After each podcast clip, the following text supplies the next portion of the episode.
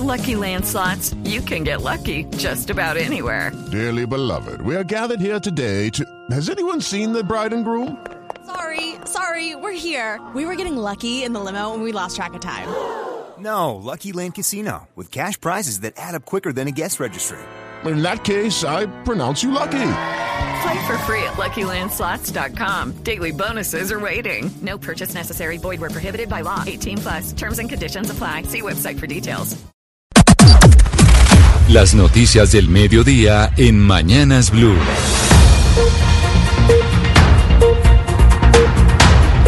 12 del día, un minuto. Empezamos el noticiero del mediodía con las noticias de Colombia y del mundo. Don Eduardo Hernández, buenas tardes. Buenas tardes, Camila. 12 del día, un minuto. La noticia a esta hora está en el Consejo de Bogotá. La alcaldesa Claudia López acude a un debate de control político. Allí mostró nuevas evidencias. Judy was boring. Hello. Then Judy discovered chumbacasino.com. It's my little escape. Now Judy's the life of the party. Oh, baby, Mama's bringing home the bacon. Whoa. Take it easy, Judy. The Chumba life is for everybody. So go to ChumbaCasino.com and play over 100 casino style games. Join today and play for free for your chance to redeem some serious prizes. ChumbaCasino.com. No purchase necessary. Void where prohibited by law. 18 plus terms and conditions apply. See website for details. de abusos de la policía durante las manifestaciones violentas de la semana pasada y dice ella que ni siquiera un combate de la guerrilla ha tenido tantos muertos y heridos con armas de fuego. José Luis Pertus con más detalles. Hola Eduardo, muy buenas tardes. Sí, ya completa casi una hora la alcaldesa Claudio López ante la plenaria del Consejo en Bogotá, relatando paso a paso lo que ocurrió el día 9 de septiembre y el día 10 de septiembre, a partir de que se conoció el asesinato del abogado Ordóñez allí en el CAI de Villaluz. Comienza la alcaldesa hablando justamente de ese tema, del reporte, del primer reporte que ella recibió por parte de la Policía Nacional. Dijo que no se le había dicho la verdad a la ciudadanía temprano, ese día, el 9 de septiembre. Y ese caso, ese día, ¿qué ocurrió? La primera reacción de la Policía Nacional fue negarlo. La declaración de la Policía Nacional en la mañana del 9 de septiembre fue decir que el señor Javier Ordóñez se había sentido mal en el CAI y que como se había sentido mal, lo habían trasladado a un hospital. Esa fue la primera declaración pública y oficial de la policía. Recordemos, Eduardo y Camila, que se había criticado también al distrito por lo que pasó esa noche el 9 de septiembre sobre el puesto de mando unificado y la coordinación con la Policía Nacional. Sin mencionarlo, estas críticas, la alcaldesa manifestó qué hizo el distrito, cómo manejó la emergencia que ya se estaba presentando esa noche, esa tarde noche en la ciudad. Así que tomamos tres decisiones en ese momento, cerca de las ocho y media de la noche. Decidimos distribuirnos con mi equipo para atender las diferentes instancias de coordinación distrital y nacional frente a los hechos. El secretario de Seguridad, Hugo Acero, se fue a presidir el C4. El secretario de Gobierno de nuestra ciudad, Luis Ernesto Gómez, se fue a representar a nuestra ciudad en el puesto de mando unificado nacional. Y yo me fui con mi jefe de gabinete y mi equipo de comunicaciones a la sede de la Policía Metropolitana de Bogotá. Yo no me fui para mi casa, señores concejales a dejarle a la policía a cargo la situación de la ciudad a ver qué podía hacer. Para hacer más agitación. La alcaldesa dijo que en ningún momento hubo orden por parte de la policía en el puesto de mando unificado de disparar, que al contrario la indicación que se le estaba dando a los policías en terreno era replegarse ya que las cuestiones materiales se pueden recuperar, pero la vida no. Sobre el pie de fuerza del SMAT y por qué la fuerza disponible se vio a gatas para controlar a la cantidad de manifestantes, esta cifra la reveló Claudio López hace minutos. Lo que vivimos en esas horas fue el espectáculo horroroso de ver cómo crecía el número de puntos y el número de sitios y el número de CAIs y el número de barrios y de policías que eran atacados en actos vandálicos. Teníamos esa noche 300 unidades del SMAT disponibles en la ciudad. 300, 300 en una ciudad de 8 millones de personas. Teníamos 300 unidades que son las especializadas en temas de orden público. 300, eso era todo lo que tenía. Una cifra preocupante, apenas 750 policías entraron de turno a las 10 de la noche del miércoles 9 de septiembre. Paso a paso, la alcaldesa sigue relatando hasta ahora en el Cabildo, Eduardo y Camila, sobre lo que aconteció esa noche. Está diciendo que la policía fue eh, coordinó con la policía todo lo que aconteció esa noche, pero eso sí critica los abusos de autoridad de esa noche por parte de la fuerza pública en la ciudad de Bogotá. José Luis, muchas gracias. Y a propósito de eso que está diciendo la alcaldesa de Bogotá, Claudia López, a las 12 del día, cinco minutos, hay más información, porque ya está en marcha el operativo de captura de los dos patrulleros que le propinaron la brutal golpiza que terminó con su muerte a Javier Ordóñez. Julián Ríos.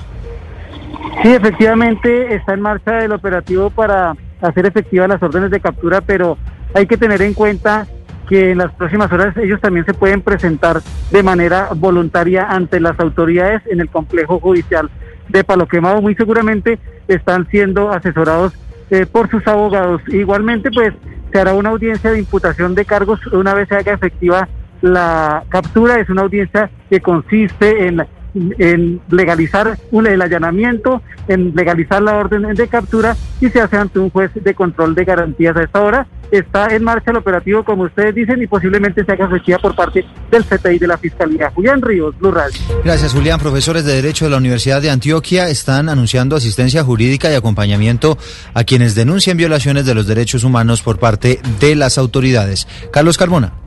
Los profesores de Derecho Penal de la Facultad de Derecho y Ciencias Políticas de la Universidad de Antioquia anunciaron asistencia jurídica y acompañamiento gratis a quienes hayan sido afectados durante las protestas que sacuden a Medellín desde el miércoles de la semana pasada y en las cuales denuncian se han presentado retenciones ilegales y procedimientos que no terminan en judicializaciones, sino en violaciones de derechos fundamentales y el debido proceso. Así lo dijo Gabriel Gómez, docente de la facultad que hemos visto que ha habido retenciones ilegales, personas que son retenidas, llevadas a los CAI, que no son posteriormente judicializadas, entonces se está generando mucho temor por parte de estudiantes, jóvenes, activistas. El claustro de la Facultad de Derecho dijo que quienes sean víctimas de persecuciones por participar en las protestas pueden comunicarse en las líneas telefónicas o digitales de la UDA, opción consultorio jurídico.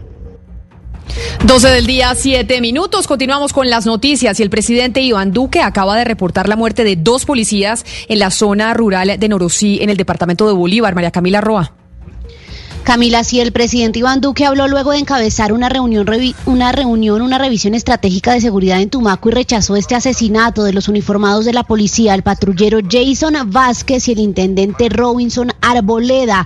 Este último era el comandante encargado de la estación de policía en ese municipio. Ellos fueron asesinados en Norosí, en el sur de Bolívar. Dijo el presidente Iván Duque que tienen información de inteligencia que señala al ELN como el responsable y prometió que estos hechos no quedarán impunes. Fueron vilmente asesinados en el cumplimiento del deber por terroristas que quisieron acallar su presencia territorial y afectar, por supuesto, que pudieran cumplir con el deber. Sobre esa materia estaremos entregando más detalles en el transcurso del día, pero rechazamos esos hechos y tenemos en este momento información donde presuntamente el ELN estaría detrás del asesinato de estos dos héroes de Colombia. Esos hechos no van a quedar en la impunidad y seguiremos enfrentando con toda la determinación esas estructuras criminales. Dijo el presidente que en esta sesión de Consejo de Seguridad determinaron aumentar recompensas por cabecillas de estructuras que operan en el Pacífico Nariñense. Puntualmente dio la orden de golpear o dar con el paradero de alias Gringo, presunto sucesor de alias Guacho, el segundo de esta estructura que es alias Allende y alias Borojó, que está al mando de las guerrillas unidas del Pacífico. Las 12 del día, 9 minutos, les contamos que hay dos personas asesinadas en una finca en zona rural de Tarazá. Esto es en el Bajo Cauca antioqueño. Esta es noticia de último momento desde Medellín con Valentina Herrera. Dos personas fueron asesinadas en una finca del Guaymaro en Tarazá, en el Bajo Cauca antioqueño. Según Manuel Montero, alcalde encargado del municipio, los hechos se presentaron tan solo hace unas horas y en este momento se dirige el CTI y la policía a la zona para hacer el levantamiento y verificar si hay más víctimas. En, la finca Matecaña, eh, perteneciente al corregimiento del Guaymaro, asesinaron dos personas. No se tiene información de la identidad de ellos, toda vez que apenas está salió ah, hace poquito salió personal de policía a hacer las respectivas inspecciones a cadáveres y levantamiento de los mismos. Por el momento lo que se conoce de estas víctimas es que eran trabajadores de dicha finca conocida como Matecaña. 12 del día, 9 minutos. Gracias. Y nos vamos para el departamento del Meta, porque las autoridades de ese departamento reconocieron que la situación de orden público en el sur de esa región se está saliendo de control por parte de la lucha que existe por las rutas del microtráfico del sur al norte del departamento. Carlos Andrés Pérez. Ante la difícil situación que se vive al sur del departamento del Meta por la erradicación de cultivos ilícitos, el asesinato a líderes sociales y campesinos, las autoridades manejan la hipótesis que se trata de una recuperación de zonas y rutas del narcotráfico por parte de las disidencias al mando de alias Iván Mordisco y una guerra que luchan contra otros grupos armados ilegales, así lo indicó Víctor Bravo, secretario de gobierno del Meta. Tomar el control territorial por parte de las disidencias desde el sur hasta salir al Sumapaz por el cañón del Duda, que era otra hora uno de los corredores para traficar, para trasladar personas secuestradas desde Bogotá. Las comunidades en estas zonas lamentan volver a quedar en medio del conflicto y las balas de estos grupos armados ilegales. El DANE reportó una caída del 20% en el mes de julio en las importaciones, todavía un coletazo de la pandemia. Marcela Peña. El principal lugar de origen de las compras externas es China, seguido por Estados Unidos y México, según el reporte del DANE. En el último año, Colombia incrementó en más de 100% las compras de textiles a China y las compras de celulares aumentaron casi un 50%. En contraste, los demás productos chinos cayeron. El país redujo también la compra de aviones a los Estados Unidos, así como de combustibles y de maíz proveniente de Brasil. Como consecuencia de la caída de las importaciones, el déficit de la balanza comercial en Colombia se redujo a 901 millones de dólares. Y ahora de las exportaciones nos vamos a hablar de otro médico que falleció. Murió un médico en Cúcuta por COVID-19. Trabajaba en el hospital Erasmo Meos. Juliet Cano. El médico Jorge Torres Camargo, trabajador del Hospital Universitario Erasmo Meos de Cúcuta, falleció luego de permanecer durante varias semanas en la unidad de cuidados intensivos batallando contra el COVID-19. Torres se desempeñaba como trabajador de primera línea atendiendo a los pacientes contagiados de este virus en las carpas instaladas del Hospital Erasmo Meos. Era un profesional entregado. Según el Instituto Departamental de Salud de Norte y Santander, han fallecido nueve profesionales de la salud en el departamento contagiados por COVID-19 entre médicos y enfermeras. Con un homenaje y calle de honor, los trabajadores del Hospital Erasmo Meos despedirán al médico Torres. 12 del día, 12 minutos y vamos ahora a Cartagena porque allí todavía no está permitido el, servicio de hoteles y los restaurantes en las islas. Y por supuesto los nativos y los operadores turísticos están haciendo un llamado a la alcaldía para que se permita. Dálida Orozco. Aunque nativos y operadores turísticos de la zona insular de Cartagena esperaban con la expedición del nuevo decreto que rige el aislamiento selectivo en la ciudad que se diera el visto bueno para la reactivación de hoteles y restaurantes en las islas, la alcaldía confirmó que esto debe esperar un poco más. Líderes de la zona insular aseguran que la falta de recursos y la crisis ya empieza a ser mella entre sus habitantes. Margarita Coneo, presidenta del Consejo Comunitario de Punta Arena. Que ya es momento, es imposible seguir subsistiendo más de seis meses sin generar y sin que la alcaldía nos esté dando ninguna clase de garantía el secretario del Interior, David Muner, aseguró que ya se adelanta un trabajo de campo para poner en marcha el plan piloto de reapertura de las islas. La noticia internacional. Y en las noticias internacionales nos vamos para Bolivia porque el gobierno de ese país declaró la emergencia nacional por cuenta de los incendios forestales activos en el oriente de Bolivia y que están amenazando una de las principales reservas naturales bolivianas. Desde la Chiquitaria en el informe con Rodolfo Orellana de la red Unitel. Por segundo año consecutivo arde la zona de la Chiquitania. Hasta la fecha hay 20 incendios activos en el departamento de Santa Cruz. En su mayoría están en los municipios de San Matías, San Rafael, como también Concepción y San Ignacio de Velasco. Hasta este lugar también ya llegó la presidente Yanine Áñez, donde realizó un sobrevuelo para conocer la magnitud del incendio que lleva adelante, sobre todo en la reserva del Copaigua en Concepción. 300.000 hectáreas han sido consumidas por el fuego en ambos municipios del departamento de Santa Cruz. Otro incendio que preocupa es el que está en San Ignacio de Velasco, en lo que es el Parque Noel Kempf Mercado. Según el cronograma que tienen las autoridades de gobierno, es llegar el día viernes y sábado hasta lo que va a ser el Parque Noel Kempf Mercado y mitigar el incendio. Este es el reporte que tenemos desde la Chiquitania, informa para ustedes Rodolfo Orellana. Olivia, viajamos a los Estados Unidos porque habló el director del laboratorio Moderna, uno de los laboratorios que está desarrollando una vacuna para el coronavirus, y dijo que el plan inicial de esta compañía sería tener la vacuna lista para el mes de noviembre. Aunque muchos hablan del mes de octubre, el director de Moderna ha dicho que es poco probable que se tenga la vacuna para ese mes. No obstante, dio buenas luces para que todo esté listo para finales del mes de noviembre. Hay que recordar que Moderna ha reclutado 25 mil participantes para los ensayos en fase fase 3 de su vacuna. La noticia deportiva. La noticia deportiva llega desde la Federación Colombiana de Fútbol. Eduardo, Camila, oyentes, anoten de, una vez en sus calendarios.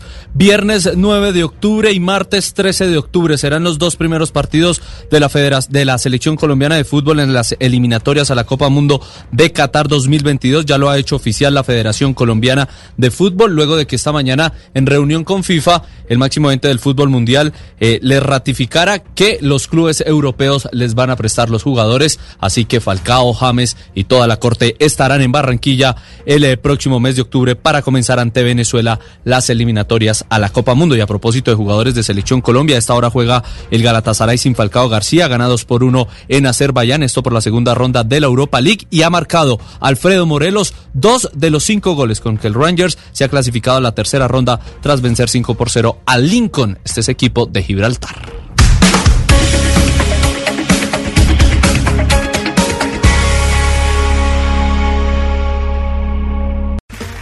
Okay, round two. Name something that's not boring. A laundry? Ooh, a book club. Computer solitaire, huh? Ah, oh, sorry, we were looking for Chumba Casino. That's right. ChumbaCasino.com has over 100 casino style games. Join today and play for free for your chance to redeem some serious prizes. ChumbaCasino.com. No purchase necessary. Full prohibited by law. 18 plus terms and conditions apply. See website for details.